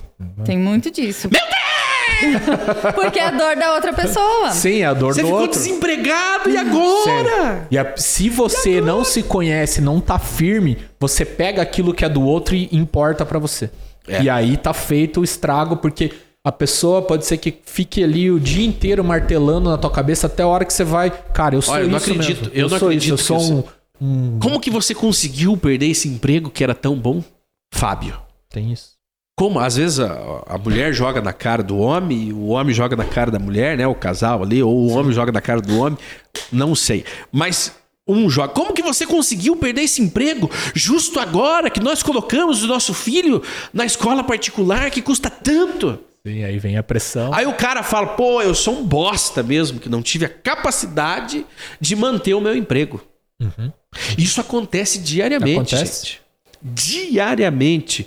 Do, do, do, do- parceiro, parceira, o, o pai, a mãe, né? O, pô, como que você foi abandonar esse emprego que era um salário garantido no final do mês pra, e você virou empreendedor? É por isso que é muito importante a questão de diálogo. né? Você- quando você entra num relacionamento, você escolher muito bem o teu parceiro, porque uma um relacionamento é uma relação de cooperação. Então, a partir do momento que você escolhe é, estar com alguém, você assume também uma responsabilidade, uma parte da responsabilidade por construir algo com alguém, é um contrato. né? É, então, primeiro, a questão de, de, de ter esse diálogo. E segundo, é a conversa, né? Tudo, tudo se resolve conversando. E eu vejo que muitas vezes as pessoas não têm a temperança ultimamente para discutir, para dialogar, para pensar em novas possibilidades. Então, essa temperança nos dias atuais eu vejo que assim é algo que tem faltado muito no- no- nos relacionamentos. Sabe que eh, algumas pessoas acabam se relacionando e, e imediatamente contraindo matrimônio, às vezes porque surgiu um filho, e sem conhecer o perfil um do outro. Sim. Né? Sem conhecer Por o próprio motivo. perfil. Sem né? conhecer o próprio Sim, perfil. eu Eu, sou assim, eu quero isso pra minha vida e tal, tal, tal. Porque você vai. Porque primeiro isso vai acontecendo com a idade, com o amadurecimento. Né? E aí se juntam para formar uma família sem terem compatibilidade. Existe um relacionamento com 100% de compa- compatibilidade? Não. Não. Nós ah, temos que viver com as diferenças. Mas existem os- aqueles perfis que são totalmente diferentes, porque cada um está buscando uma coisa. O conflito surge, geralmente, é quando há diferença de valores. Porque a gente toma decisões baseadas em valores. Então, quando eu for me relacionar com alguém, eu tenho que ter em mente quais são os valores que aquela Ô, pessoa Fábio, vamos dar um preza. exemplo. Família, honestidade. Eu não posso me relacionar com uma pessoa que, por exemplo, vai numa padaria e recebe um troco a mais, por exemplo, e não devolve. Isso seria extremamente ofensivo, porque um valor pra mim é honestidade. O, Fábio, esse é, esse é um caso né, eh, de conduta, vamos, vamos colocar, que é valores. Mas tem aquele lá, eu quero, tem um perfil assim, ó. Eu, eu quero ser um empreendedor e meu cônjuge é um concurseiro. Então, mas aí é o seguinte, provavelmente essa pessoa tem um valor muito forte de segurança. Exatamente. E isso precisa ser discutido e entendido antes. E As alinhado. pessoas precisam se, a- se alinhar, conversar. E talvez isso não se, e talvez não haja alinhamento. Talvez não haja, porque a, a, a pessoa ela não suporta a insegurança e para ela não é possível ser feliz E aí com a É insegurança. obrigação de uma pessoa que está se relacionando com a outra saber qual que é o sonho, quais são os sonhos dessa pessoa, o que, que ela quer construir. Porque senão ah, vocês- o relacionamento vai indo no automático, vai indo. Vai E a hora que acontece uma primeira crise em que as pessoas precisam tomar uma decisão séria, que precisam estar juntos, estar firme, o relacionamento acaba porque isso não foi discutido, nunca foi alinhado. E, e- e- só que falta essa intimidade, né? Aí é intimidade, é Essa- esse- A comunicação constrói, clara. essa E o, comunicação. e o eu saber o que eu tolero, o que eu não tolero, e deixar claro pro outro. Aquilo que você falou antes, bola de cristal ninguém tem. Agora nós falávamos aqui justamente sobre essa, esse, esse relacionamento entre parentes Uhum. que são que machucam muito, né? Machucam. Eu, eu acredito que um, um, um- um relacionamento tóxico com um pai e uma mãe e familiares ele machuca mais que um cônjuge. Sim. Porque o cônjuge, quando ele deixa de ser seu cônjuge, ele, é, ele passa a ser um estranho. Mas um pai e a mãe não, é uma marca que fica pro resto da vida, inclusive que te molda, né? Uhum. Ele vai, uh, quando você é criança, então você vai refletir aquilo que você foi, aquela realidade ali, ela vai te moldar. Então, só que é tabu você falar é, de pai e mãe. Sim. Porque a gente quer fazer o quê? Proteger Ai, os pais. meu Deus. Continua querendo proteger os pais. E quem, quem sente que passou por uma situação dessa, de que os pais foram tóxicos, se ainda não conseguiu trabalhar isso e transformar em si, e se quiser se permitir, é hora de fazer isso, porque você vai automaticamente passar esta mesma situação para os seus filhos. Sabe aquilo que você menos gostava que seus pais faziam para você? Bem provável é a coisa que você mais faz para os seus filhos e nem se dá conta disso. Ou seja, comece a prestar atenção e tenha essas percepções, e se você quiser e se permitir, busque uma ajuda, porque não tem outro jeito de fazer. E quando o Fábio foi falando aí de algumas soluções, é bom a gente deixar bem claro que talvez tenham pessoas que ouviram sobre isso hoje pela primeira vez. Então, ah, agora eu não vou Nossa, mais isso ser existe. tóxico e amanhã tudo mudou. Não, se passa por um processo, se dá o primeiro passo primeiro. Acho que o primeiro passo é você, é, é a, é a negação, né? Que você tem que é, entender que é, você vai se identificando com referências. Por isso que nós damos referências práticas, né? Para que você se identifique. E depois é estudar. É, e fazer o que tem que ser feito. Saída Ou ficar vitim- no, no papel de vitimismo, cada um tem uma escolha, não tá errado ficar também, mas não reclama da vida. E aí é um recado para aquelas pessoas que muitas vezes ainda nem sabem que estão se comportando de uma forma errada. É, esteja atento aos feedbacks. Ouça as pessoas ao redor. Se tem uma pessoa que fala, olha, você precisa mudar isso, tem uma outra pessoa que repete, comece a ficar atento ao que as pessoas te dão de feedback, de retorno. É, eu, quando eu bebia demais, é, eu comecei a notar que eu precisava mudar porque as pessoas ao redor começaram a falar. Eu não Ah. achava que aquilo era um problema. A gente Eu, não, eu, não, acha, eu não né? achava, eu achava que era legal. Nossa, descolado. você tinha Tô- autocontrole. tô- eu, eu, eu pago o que eu, o que eu consumo, eu sou independente, tô me divertindo. Mas eu comecei a receber feedbacks de pessoas muito próximas que eu ficava insuportável. Eu me transformava numa outra pessoa. Mas você aceitou isso logo de E- primeira? Não, mas qual que é a primeira reação que a gente tem? Não, que chato, ó, a pessoa tá me Cuida da podando. sua vida. Cuida da sua vida. Cara, Até que eu senti na- pela dor que eu tive que mudar. Pela dor. Porque eu entrei num processo depressivo, entrei num processo de dependência de álcool. Agora, existe uma forma de você dar um feedback. Claro. É, né? Uma forma ali ética. Sim, sim, existem Geralmente a formas, família não sabe fazer isso. Sim.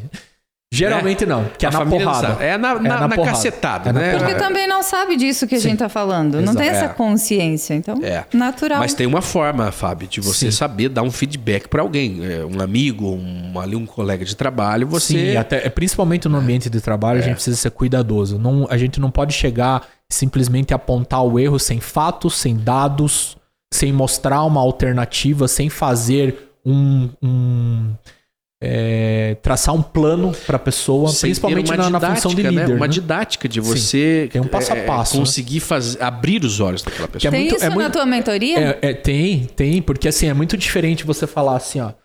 Você sempre chega atrasado, você é descomprometido. A pessoa, primeiro, quando que eu cheguei atrasado, É. já fez um julgamento de valor da pessoa.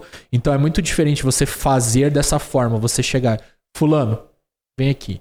No dia tal, tal, tal, você chegou atrasado nesse horário, e isso demonstra uma falta de comprometimento com o trabalho que a gente está realizando, porque todo o time estava aqui no horário, então ficou até ruim para sua imagem dentro do time. O time aí, tem a Paulo. percepção de é, que o, você não está comprometido com as pessoas.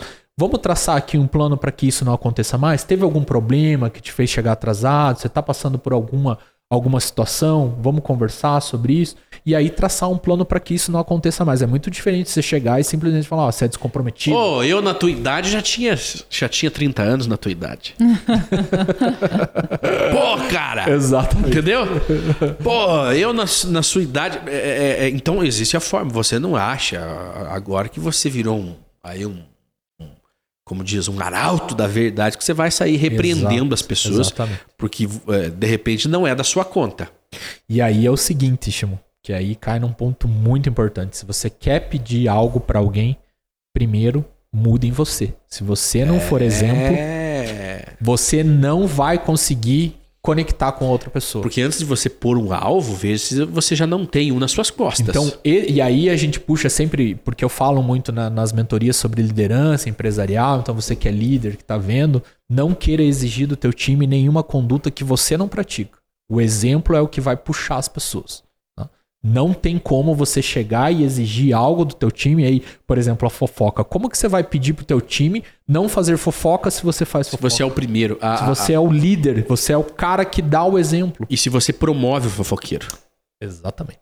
Porque tem, tem liderança, é, é, liderança que usa os mais fracos, é, justamente aqueles que não conseguem dominar a língua, Uhum. para entregar os outros, para que ele mantenha o controle. Esse é um modelo de liderança tóxica. Uhum. né? Então eu divido as pessoas para eu manter o controle. Então você é nova aqui, eu vou colocar você para fazer a fofoca. Você vai entregar todas as pessoas, né? tudo que você ver, Neus, aqui no estúdio de errado, traga para mim. Aí eu incentivei ela a fazer a fofoca. E ela vai começar mesmo, porque ela quer fazer ponto comigo, né, com o chefe Ela nem se deu conta que é fofoca que está sendo isso? usado e que é fofoca. Para ela, ela está prestando um serviço ao, ao, ao chefe, né? E aí as pessoas todas vão virar as costas para Neuza porque a Neuza é uma é- é- a Neuza é insuportável. No final das contas, eu vou ter que mandar embora a Neuza porque ninguém aguenta mais Ninguém ela na empresa. Pronto, usei mais uma pessoa que eu considero descartável, eu que sou um chefe tóxico e que vem o próximo e, e o ciclo recomeça ciclo novamente vicioso. naquela empresa. Quem não viveu isso no seu dia a dia? Quem não foi o chefe que colocou a, a, a, a sua bagagem nas costas do mais fraco? Quem não foi aquele, por conveniência, que aceitou pegar isso para si, de ser o fofoqueiro que entregava todo mundo? E quem não foi a vítima? Tenho certeza que é, é, é, uma coisa ou outra nós já fomos. E, ou, de repente, nós já fomos todos os exemplos somados. Por isso que ah, até a Neuza no começo do programa falou ali bem, de uma forma acho que bem legal sobre a não, não, não ser fácil, mas é o processo é, que é doloroso, né, de autoconhecimento, é um processo de reforma íntima. Esse é um processo de você desconstruir, se desconstruir não é fácil, porque você vai ter que olhar para. É. coisas e vai ter que admitir, engolir a arrogância muitas Fraqueza. vezes, o ego, né? Ah, porque eu sou assim, não, e eu né, faço, aconteço. E aí, quando você começa a olhar e fala, poxa, né, eu precisava. Ô, Fábio, eu tenho uma parente, eu não vou falar bem, é, porque meus parentes assistem né, os programas. Mas tem uma parente minha que ela foi vários médicos e eles falaram: você tá depressivo, você tem que tomar antidepressivo. Ela foi em 10. Os 10 falaram: tome antidepressivo. Nenhum deles adiantou. Nenhum deles adiantou porque ela, ela, ela procurou tanto os médicos até que achou um que falava: não, você precisa é, tomar. é, você precisa orar a Deus. Ela Né? foi, achou alguém que queria que. Que disse o que ela queria ouvir. Disse que ela queria ouvir. Porque ela não conseguia dormir, ela tinha muita dificuldade, ou já estava tendo uma falência múltipla dos órgãos, porque você não dorme, tudo começa a morrer dentro de você. Mas ela foi até ouvir aquilo que ela queria ouvir e não no médico que falou: você precisa mudar a sua vida, você é uma, você tem depressão, vou te receitar esse remédio, você vai tomar por tanto tempo e tal e assim por diante. Por quê? Porque é a negação. Nós vamos negar Sim, até a última, até o último ponto de que nós temos um problema. Vai negar, mas agora você chegou num outro assunto interessante, que as pessoas buscam remédio muito para tudo. Porque o remédio, é necessário em muitos casos. Não, em mas não só remédio. momentos. Não, o remédio é a solução pro teu É, problema. porque só tomar remédio, você tá- só tá mascarando o sintoma e quando terminar de tomar o remédio, parar de tomar, vai voltar tudo de novo, porque você não passou por um processo de autoconhecimento para entender as suas exatamente, dores. Exatamente. No caso de o um remédio depressivo. é um paliativo, né? Porque depressão, vam- vamos lá, nós fala- trouxemos a depressão pro, pro, pro centro da mesa. Né? A depressão é uma, uma doença terrível. Que precisa ser tratada. Ela precisa ser tratada com remédios, muitas vezes, só que você só vai conseguir resolver. Eu não digo em definitivo, porque nós temos os nossos altos e baixos, né? Momentos em que nós resgatamos as dores. Sim, certeza. Mas você só vai conseguir resolver aí, voltando lá nas origens do problema e tentando corrigir aquilo. Mas, até que você esteja pronto e forte para voltar lá, você tem que tratar os seus problemas hoje, que são os sintomas. Sim. Agora eu lembrei de uma história, posso contar? É uma Pode. metáfora. É, diz que, agora, quando você falou da tia, eu lembrei, né? Ah, Não falei da tia, não, falei uma ah, é, parente. parente. Por que será? Tia na minha cabeça. Você tem uma Você tia não que tá falou passando tia? Você não falou tia? Não, eu falei, eu tenho uma parente. Ela tá tentando fazer que você entregue. Tá, tipo. tudo certo. Desculpa aí, não foi a Mas tia. eu falo, é uma, é uma prima, eu vou falar que é uma prima, porque eu, eu, nem me acerto com a minha Tá, então ah, alguém aí, mas enfim, fez lembrar dessa história e que vai caber bem certinho aqui nesse assunto sobre ser tóxico ou não. De uma mulher que já tinha ido em vários terapeutas e ela em nada resolvia É essa a vida parente dela. minha aí, eu tenho certeza. Porque ela, ela não fazia o que tinha que ser feito, ela queria ir lá e que o terapeuta falasse só o que ela queria ouvir, exatamente É, isso.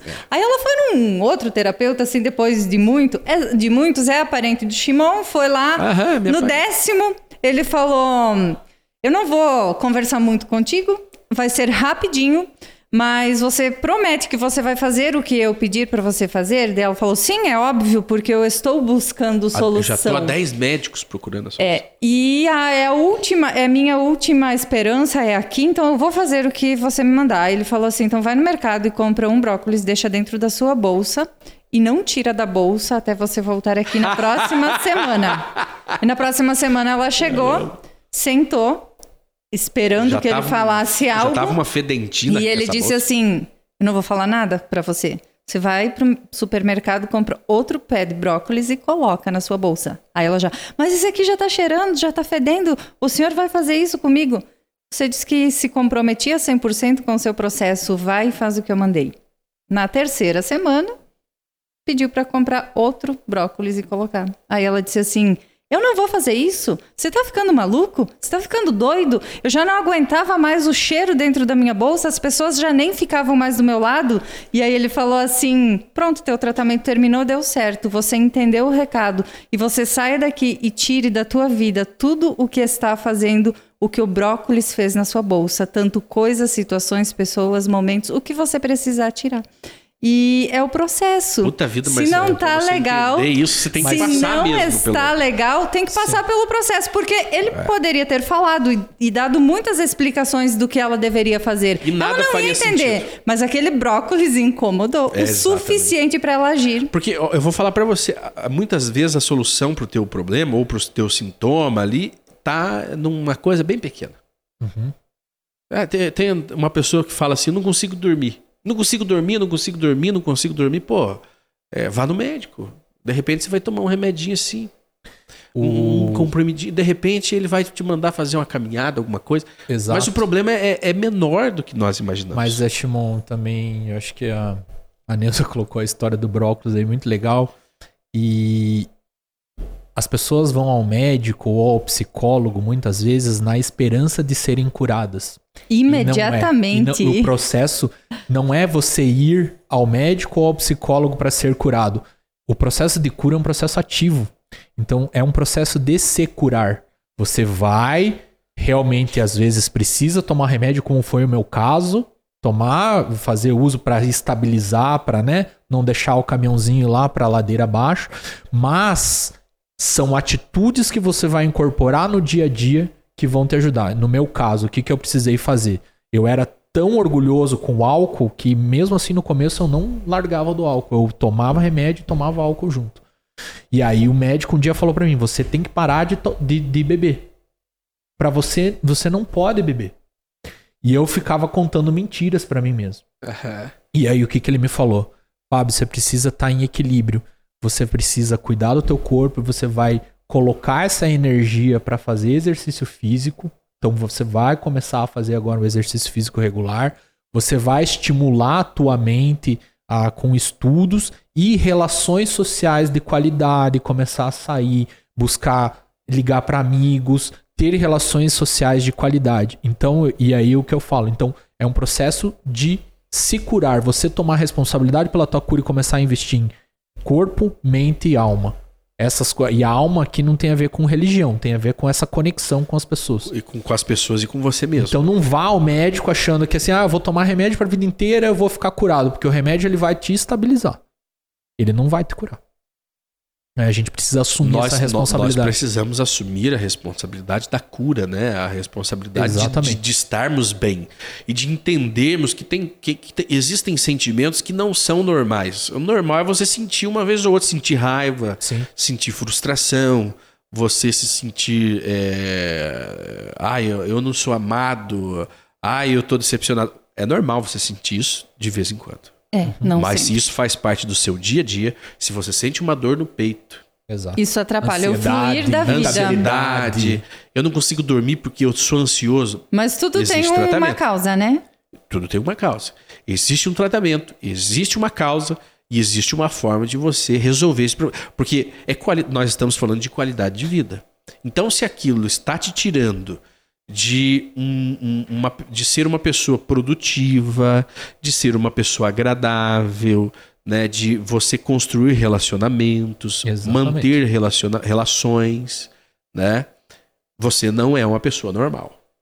É, o, conf... o, Não é o normal. conflito na nossa vida, ele Isso é normal. inevitável, é normal É você ter discussão. Agora, você viver a todo momento no confronto, na briga, é, acabar namoros, é, assim, um Atrás muito do outro, próximo é. do outro, várias demissões. É. Tem algo errado. Não é normal. Tem algo errado. Você está com problema. E principalmente quando, como eu falo muito do mundo corporativo também, hoje 70% dos desligamentos são ocasionados por fatores comportamentais. As pessoas são contratadas por fatores é, técnicos, com bagagem técnica, e são demitidas por comportamentos. E Verdade. aí, muitas vezes, não nem sabem né, o Não são porquê estão sendo né? demitidas. É. Não sabem. Todos nós somos tóxicos em algum momento e a gente nem se dá conta. Por quê?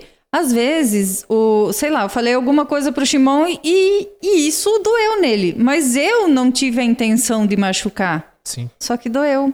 Então, às vezes acontece isso lá nas empresas, nem sabe por que está sendo demitido ou quanto está sendo tóxico, porque a, a percepção que a outra pessoa teve machucou ela. E quanto menos autoconhecimento as pessoas têm, mais confuso isso fica. Inconscientemente fica confuso. E, só que a empresa também não pode falar, né? O RH não pode dizer, né? Ó, você tá sendo. Ô, Fábio, você tá sendo demitido porque você é um. Por, i- por isso que, assim, e aí é um ponto que eu acho que as empresas, elas. é, uma demissão não pode ser surpresa também, né? Aham. Claro, ela não vai falar lá no desligamento, mas assim, é, o feedback é importante É. no processo, para fazer com que a pessoa tenha consciência. Porque quando isso não acontece, a pessoa também se sente um, um lixo. Exatamente, porque Sem ela não feedback. sabe. É necessário ela não o feedback. É. E aí, cada vez mais, é por isso que eu venho falando, o papel do líder, para ser um bom líder, o líder tem que ser líder de si mesmo. Ele precisa entender as próprias emoções para lidar, que ele vai lidar com emoções do outro que às vezes nem sabe que tá sentindo tudo aquilo, e o papel do líder é, primeiro, não se deixar conectar com aquele monte de emoções que não são dele e orientar a pessoa num processo. Ó, fulano, tua reatividade, tá acontecendo isso, como que a gente pode tratar? Esses comportamentos aqui não estão legais, mas para isso o líder precisa ser líder de si mesmo, ele precisa dar o exemplo Ele, ele precisa ser humano, né? também, né? Esse precisa e, e para esse processo eu preciso de muita empatia. Né? Agora o Shimon falou tudo. Precisa ser humano. A partir do momento que nós, seres humanos, nos permitirmos sermos seres humanos e nos comportarmos como seres humanos, grande parte dos Agora, problemas é- está resolvido. É humano e não romântico. Humano. Humano. Humano, é sair do automático. É, é diferente de ser de romantizar tudo, aquela coisa Sim, perfeita, exato. né? Toda toda toda doce, porque a vida não é assim, né? A vida ela é como ela é, ela não é aquele conto de fadas que os pais contam pra nós, né? Basta você fazer isso que a sua vida vai ser maravilhosa. Quase que a sua Receitas vida prontas. né? Receitas prontas. Isso aí não existe, tem não. várias Aquele coisas arrasta vão- cima. vão o arrasta nos- pra cima, né? Dos Brasil. dos maus coaching, né? É, porque existem bons, mas é, não, não existem soluções prontas. A gente tá intoxicado de informação numa era que existe demais. muita informação. Exato. As coisas acontecem muito rápido. Muitas soluções, né? É, existem muitos influenciadores que é, propagam coisas que não são verdade, Impossíveis. meias, meias verdades, né? Fórmulas e tal. Então a gente precisa sim fazer o nosso trabalho de buscar conhecer a nossa verdade, buscar saber quem nós somos, como a gente funciona, entender a nossa história de vida, ter humildade para aceitar críticas, para fazer esse processo de desconstrução do nosso ser e sermos Ô, humanos, ô, Fábio, você falou, pô. a Neuza é, tá falando. né? nós- nós- nós estamos aí com. Estamos aqui no. Já com mais de uma hora de podcast, né? Já, foi- Nem parece, né? nem parece. Uma hora e meia já. Mas isso é maravilhoso, porque vai dar muito conteúdo. Mas você falou num assunto que eu acho que é até interessante, a gente, eu acho, é pertinente o, o nosso encontro dessas mentes aqui. É aquele que não aguenta a crítica e, e desmonta. Uhum. Lidar com a crítica. Né? Porque não é você. é, é, é, não é você. é, é, não é só o cara que é tóxico que te criticou, mas você, você também é de porcelana, né, em alguns momentos. Ah, eu não faço mais podcast porque falaram que eu tô feio no vídeo. É, a pessoa que não tem resiliência, né? Muitas vezes, e, e é inevitável no mundo que a gente vive, a gente não vai agradar a todos, a nossa mensagem não vai se conectar com todos, e se eu ficar dependente de likes pra levar a minha mensagem, eu tô morto. Sabe qual que é uma mensagem que aparece aqui, por exemplo, num podcast desse? Ah, esses aí acham que sabem de tudo. É. Não. Você vai lidar com crítica, você tem que lidar com hater, você tem que lidar com pessoas que vão criticar o teu trabalho, falar que você é blogueirinho. É, Enfim, são N ataques que vão acontecer. E se a pessoa não tiver firme dentro, e aí como que a gente é, desenvolve resiliência? Eu gosto muito de trabalhar a questão. Eu, eu achei um ponto que serve pra mim, tá? Através do exercício físico. O exercício físico ele é uma forma de eu fazer o esforço, de eu colocar o meu corpo à prova pra me sentir mais forte. É um caminho.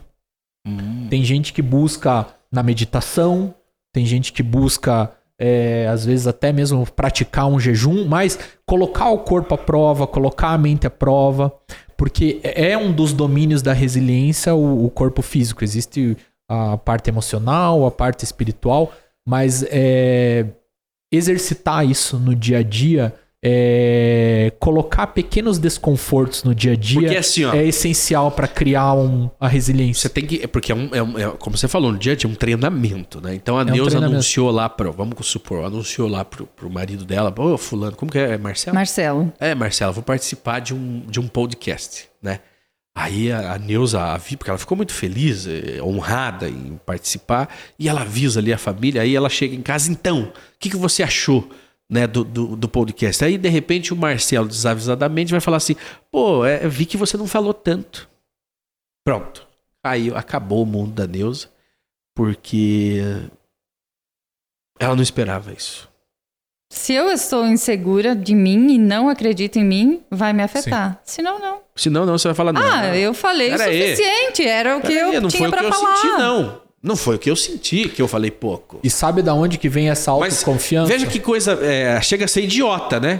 O tanto que você falou pode acabar com você de você Mas falar. só vai acabar de você, se você se você permitir. permitir. É, de você dizer, eu não, não faço mais. Sim, mas isso acontece muito, muito. As pessoas desistem muito Desistem rápido, por rápido causa das disso.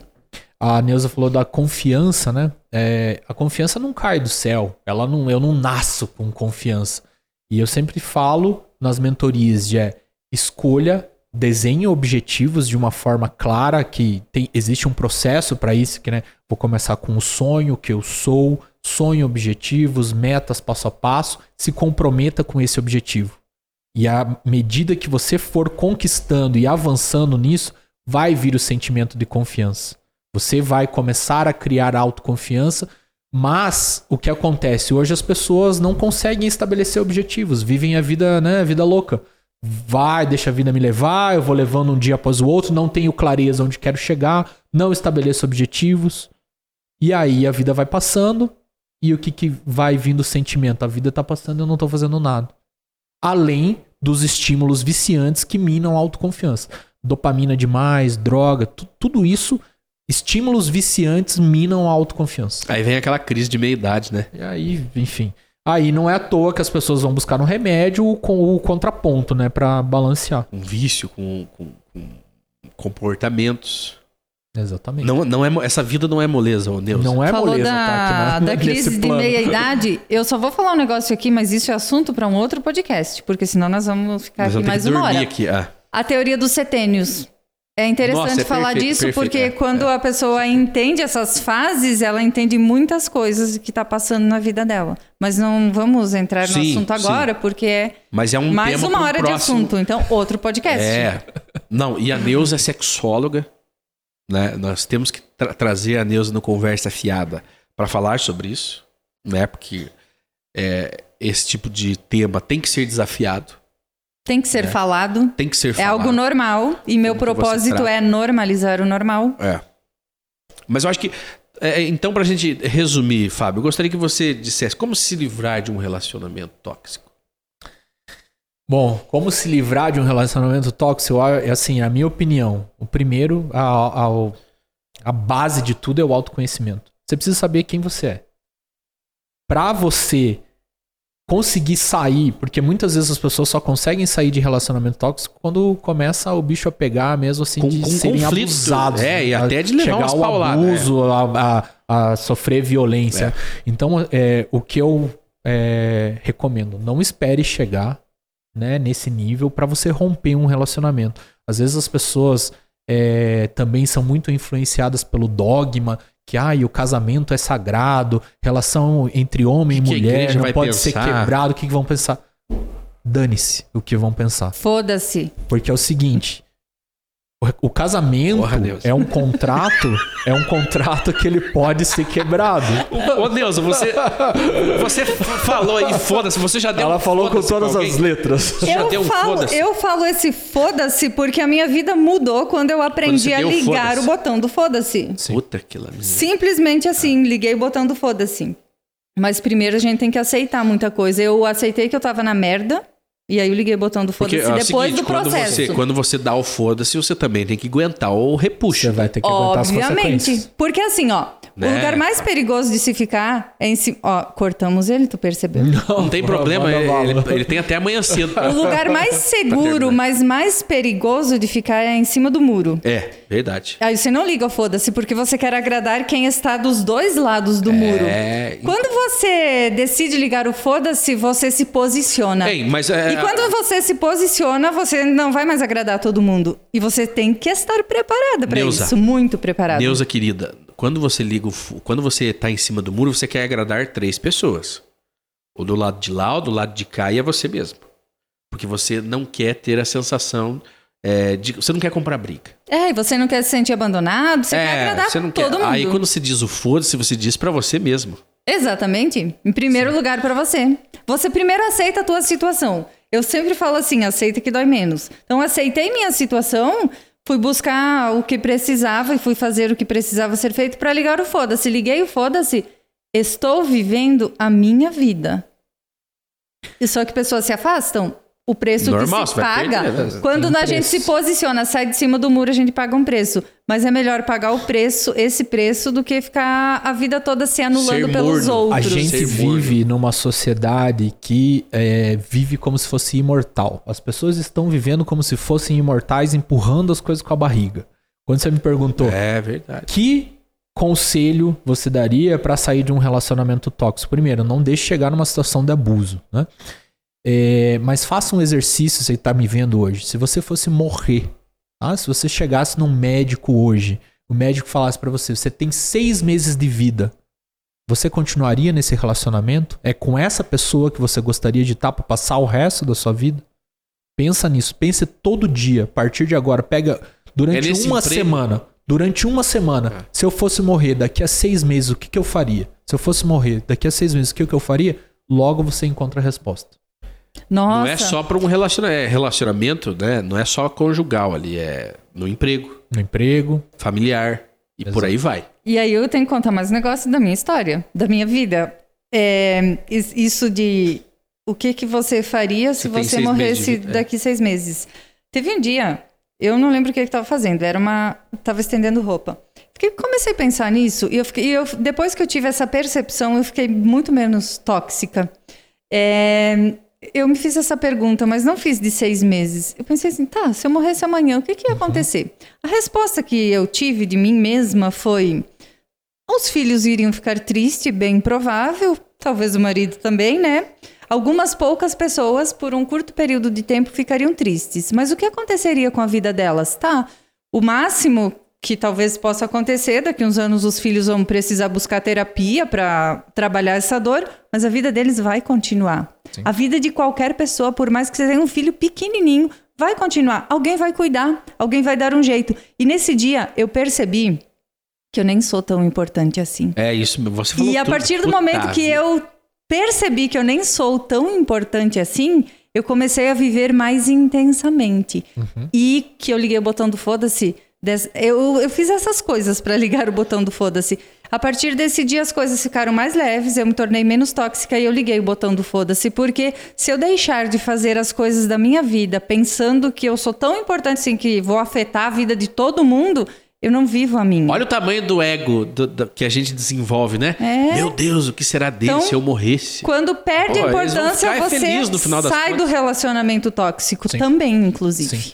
Sim, esse olhar, né, de flertar com a morte, às vezes as pessoas ficam adiando e deixam de viver a vida que querem viver, que sonham viver, que realmente tem significado, porque eu acho que um dos grandes segredos da vida é que as pessoas às vezes ficam querendo descobrir o propósito, mas talvez o propósito seja dar o significado que a gente quer. A gente tem um livro em branco que a gente pode escrever o que a gente quiser. Só que aí é necessário olhar para si mesmo, olhar para as próprias potencialidades, tá? O que, que eu faço com tudo isso? O que, que eu faço com os talentos que me foram dados? Eu sirvo a alguém, eu sirvo a essa sociedade, ou eu guardo para mim, fico Enterro ali me encolhendo, cama. enterro. Por isso que a parábola dos talentos eu acho tão bonita. É. O que, que eu faço com os talentos que me foram dados? Eu frutifico, ou guardo, enterro e não jogo pro mundo isso? A vida te deu estas ferramentas. Uhum. Você vai construir ou você vai guardá-las e deixá-las enferrujando? E aí há uma, uma, uma questão que é: eu quero viver uma vida com significado, que seja uma vida é, que é a ponto de construir um legado, ou ficar rolando telas o dia inteiro, né? E não construir nada. Olha que palavra, né? Rolar tela. Você já parou no ver os reels do, do Instagram? Você passa uma hora, duas horas, e você tá rolando tela de vidas que não são as suas. Exatamente. Né? Alienando o controle. De onde que vem a palavra alienar? Alienar numa transação de compra e venda é você passar o controle. Quando você é, passa o dia inteiro vendo a vida de outras pessoas, você está alienando o teu controle. É, alienar, alienação é muito comum e a gente tem que lutar contra essas coisas. A gente tem que estar aqui conversando. Essa conversa é uma forma de, de criar consciência, né? De Trazer referências. trazer referências. Ô, Neuza. Neuza Despertar. Pô, é, você já provou aqui que você não é só um rosto bonito. Né? Não é só mais uma na multidão. Isso, o, o nosso amigo que está acompanhando aí o nosso bate-papo, ele já se deu conta. Pô, tem uma mulher ali na bancada, inteligente pra caramba, que sabe o que tá dizendo. Ok, agora para resumir o nosso papo, para se livrar de- desse tipo de relacionamento, você já contou como é que você fez, mas o que, que você diz para quem está nos ouvindo? Aceitar a própria situação, não querer colocar máscaras e fazer o que tem que ser feito de mais simples, que é esse negócio. Eu sei que é difícil, é, é, para eu chegar a essa conclusão, foram anos de autoconhecimento. Então, eu vou dizer, ah, perca a importância, igual eu falei que perdi a importância. Isso não é apertar um botão e você perdeu a importância.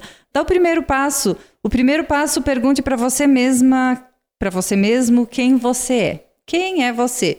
E quando você ter essa resposta, você começa a analisar o que você precisa fazer para que a sua vida realmente seja vivida da forma que você espera. Você falou algo bem legal ali no, nos bastidores, nós estávamos ali naquela sala de reunião, você falou a dor do, como que é, a dor do outro. Quando a dor do, quando a dor é do outro, é mais fácil, mas Exato. quando a dor é nossa, o buraco é mais embaixo. Então, tudo isso daqui isso que eu fui falando, eu vou falar por mim, não posso falar por vocês. Tudo isso que eu fui falando aqui, eu já vivi. Mas o processo, o meu processo, só eu sei a dor que eu passei. E é muito mais fácil a gente falar para os outros do que para nós mesmos, porque realmente é a teoria, quando né? a nossa, quando a dor é nossa, o buraco é mais embaixo, porque nós precisamos sair da dor para ver ela.